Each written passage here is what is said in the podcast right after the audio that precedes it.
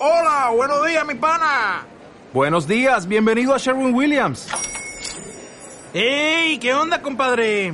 ¿Qué onda? Ya tengo lista la pintura que ordenaste en el ProPlus app. Con más de 6.000 representantes en nuestras tiendas listos para atenderte en tu idioma y beneficios para contratistas que encontrarás en aliadopro.com. En Sherwin Williams somos el aliado del PRO.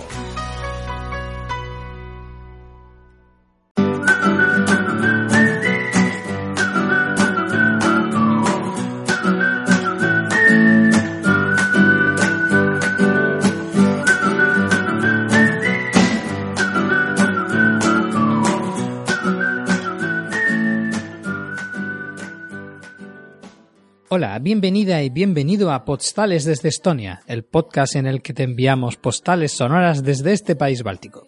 Mi nombre es Jago Paris, lo que escuchas de fondo es la música Creative Commons de Alex Cohen, cuyo nombre es Good Old Times. Y bueno, eh, antes de comenzar me gustaría explicar y disculparnos por esta ausencia tan prolongada de emisión de podcast antes de nada, lo primero que te estarás planteando es por qué estoy hablando yo, Yago, y no Alba. Y es que, bueno, buena parte de nuestra ausencia se ha debido a incompatibilidad de horarios para poder grabar. Por motivos mmm, que no vienen un poco al caso, lo cierto es que Alba está mucho más liada actualmente y nos está siendo imposible grabar en condiciones y sobre todo hacer un podcast del que nos sintamos orgullosos porque grabar rápido y corriendo y por cumplir no tiene ningún sentido puesto que en realidad lo hacemos por placer. Entonces la decisión más lógica que, hemos podido tomar es que eh, Alba se baje del barco. Mm, desgraciadamente puesto que el podcast realmente es creación suya inicialmente mm, pues ella ha dejado al menos momentáneamente este podcast. No sabremos si podrá volver, pero de momento lo más lógico para que el podcast pudiera seguir es que ella lo dejase y que yo lo continuara. Entonces, pues bueno, puesto que ahora mm, será el mismo trabajo pero con una sola persona, mm, con lo cual eh, lo que implica es el doble de trabajo para mí y tampoco es que ande especialmente sobrado de tiempo, tengo más que ella, el suficiente como para poder Mm, ponerme a, grabar y probablemente también tengo más motivación por el podcasting de lo que podría tener ella, con lo cual hago como también un esfuerzo extra por encontrarle tiempo a poder grabar. Entonces, pues bueno, esto me ha llevado a tomar una, decisión. No, crea, no quería yo, y, Alba tampoco está de acuerdo, en, sí que está de acuerdo en esta decisión, eh, que el podcast se quedase muerto. Pero yo no me puedo preparar yo solo eh, unos guiones tan extensos como hacíamos antes y buscando información. Entonces lo que voy a hacer es mm, reconvertir el podcast. Lo siento si había gente que nos escuchaba precisamente porque dábamos muchos datos, por ejemplo, de tipo histórico y, nos informábamos a fondo sobre temas de los que hablábamos. Pero me temo que esa vía ahora mismo no es factible. Entonces, antes que dejar que el podcast se muriese, mm, creo que mm, lo que igualmente vale la pena hacer es explotar otra vía, que es la de... Mm, que es una de las que también estábamos usando en el podcast hasta entonces, pero no tanto quizás, que es la, vía experiencial, ¿no? Es decir, contar mm, desde el punto de vista de un español viviendo en Estonia y con todas las ideas preconcebidas y a lo mejor, pues bueno, las visiones desde fuera que pueden ser Mm, poco acertadas y pueden estar basadas en prejuicios incluso, lo que sea, bueno, arriesgándonos a, caer en tópicos o, lo que sea, pero también al final un poco es la gracia mm, de tener a una persona mm, viviendo fuera de, su país natal, es el hecho de, contar las cosas tal y como las ves desde tu punto de vista. Entonces, pues bueno, voy a, a explotar esa vía y básicamente pues hablaré de temas probablemente más cotidianos, no tan profundos, más de experiencias que he vivido o de situaciones en las que me he visto y que me han llamado la atención. Aspectos sobre la sociedad estonia que de repente vea y me llame mucho la atención porque no tienen nada que ver con, con la española o son ligeramente distintas y en, y en esos matices está la gracia de todo. Sea como sea, mm, podcast más cortos en los que lo que haga mm, sea contar mi experiencia y digamos ponerme a hablar delante del micro sin prepararme ningún guion y sin buscar ninguna información, más allá de lo que de la información que yo haya buscado por mi cuenta, pues para disfrutar de esos momentos. Entonces, pues bueno, mmm, vamos a empezar esta ronda de podcast hablando de, de un viaje que hicimos hace unas semanas. Quien sea seguidor de nuestra cuenta de Twitter se habrá enterado porque mmm, colgamos bastante contenido, básicamente fotos y pequeñas reflexiones sobre el país al que visitamos, que en este caso fue Lituania. Y bueno, pues quiero empezar una serie de podcasts relacionados con, con Lituania.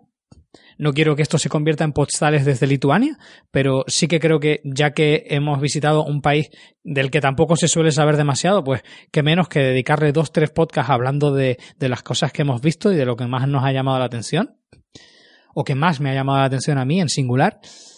Mm, así que bueno, pues voy a comenzar con un episodio de introducción en el que básicamente voy a comentar por encima las diferencias que veo entre Estonia y Lituania, digamos, pues en Estonia viviendo ya aquí durante ya unos cuantos meses, pero considerando que no estoy mm, ni mucho menos integrado en la sociedad, porque además es una sociedad a la que cuesta bastante integrarse,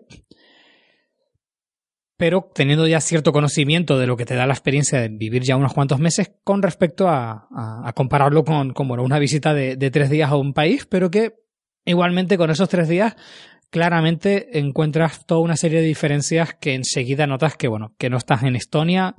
Si, te hubieran teletransportado sin darte cuenta, tú te darías que, cuenta de que realmente estás en otro sitio, de que hay algo que no está siendo, no no está funcionando igual. Para empezar, una de las primeras cosas que más te puede llamar la atención es que en general todo está más viejo, todo está más descuidado. Se nota que por, por motivos que, que, no he llegado a saber, que desconozco, quizás porque Estonia mmm, tiene siempre ese componente nórdico, tiene más relación quizás con los países nórdicos, porque quizás se hizo más inversión tras el, la, la fragmentación y, y la caída de, de la Unión Soviética y cuando lograron la segunda independencia en el 91. Mm, la verdad es que no sé exactamente a qué se debe, pero todo apunta a que en Estonia ha habido más inversión, han ganado más dinero, les han ayudado más, mm, lo que sea, pero en Estonia da toda la impresión de que hay más dinero. Básicamente todo está más cuidado, las fachadas de los edificios, mmm, las calles, las aceras, en general todo es mmm, llama llama mucho la atención porque está más descuidado, pero no estoy hablando a lo mejor de barriadas o, o de un pueblo perdido, no, sino estoy hablando de mismamente la capital, Vilna, eh, calles principales y, y, las paralelas y las perpendiculares a la calle principal.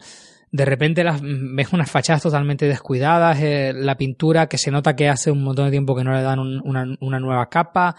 En general se nota que hay menos, menos dinero y que no, no han podido cuidarlo porque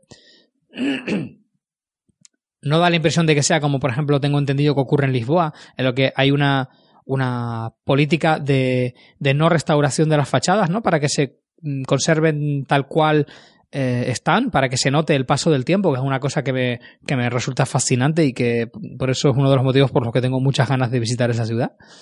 Y no sé por qué todavía no lo he hecho, la verdad. Pero bueno, aquí lo que da la sensación es que básicamente, pues bueno, no tienen dinero para hacerlo y no les queda otra que, que dejar las cosas tal y como están y que ya bastante tienen con, con lo que hay, ¿no? Eso nos lleva a, seguir hablando de, de, dinero. En general tienen menor poder adquisitivo, hay mayor pobreza en, en el país y en general las condiciones de vida son, son peores. Nos han comentado que el sueldo medio es de unos 800 euros, lo cual es bastante, bastante bajo y nos hace pensar que claramente el sueldo mínimo es muy, muy bajo.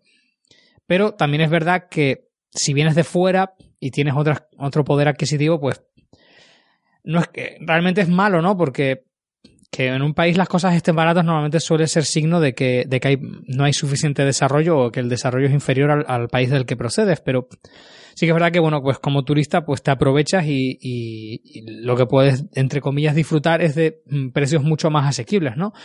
Comer fuera por lo general es más barato y sobre todo eso se nota en, en el alcohol, que más allá de que los precios en general sean más bajos, aquí también hay menos impuestos, no hay Aquí me refiero en, en, Lituania. Con respecto a Estonia, que tiene unos impuestos que de hecho los han subido hace poco están bastante altos, entonces, pues de repente se nota bastante la diferencia, ¿no? Mm, irte a un bar a tomarte unas cervezas en Lituania, pues de repente te puede salir por la mitad de lo que te saldría en Estonia. Entonces, claro, se nota mucho la diferencia, pues claro, pues si tú quieres salir a, comer o, a tomarte algo, es mucho más, más asequible en, Lituania si, si tienes el, poder adquisitivo de Estonia o, el de España, ¿no? Y, bueno, pues eh, aspectos también que también llaman mucho la atención, sobre todo en, en el, en el en, el, en primer contacto es, el trato con la gente. Por lo general, se nota que siguen siendo gente, digamos, del norte, pero es que no tiene realmente nada que ver con Estonia. Son mucho más abiertos. Se nota que saben menos inglés, pero que están mucho más predispuestos a hablar, a hablarte. Eh, por lo general tienen mm, mucho más acento, incluso en las nuevas generaciones. Se nota que no tienen a lo mejor tanto conocimiento de, del inglés, pero, pero es como una sociedad más abierta. No, da la sensación de que casi que estás en, en, otro mundo.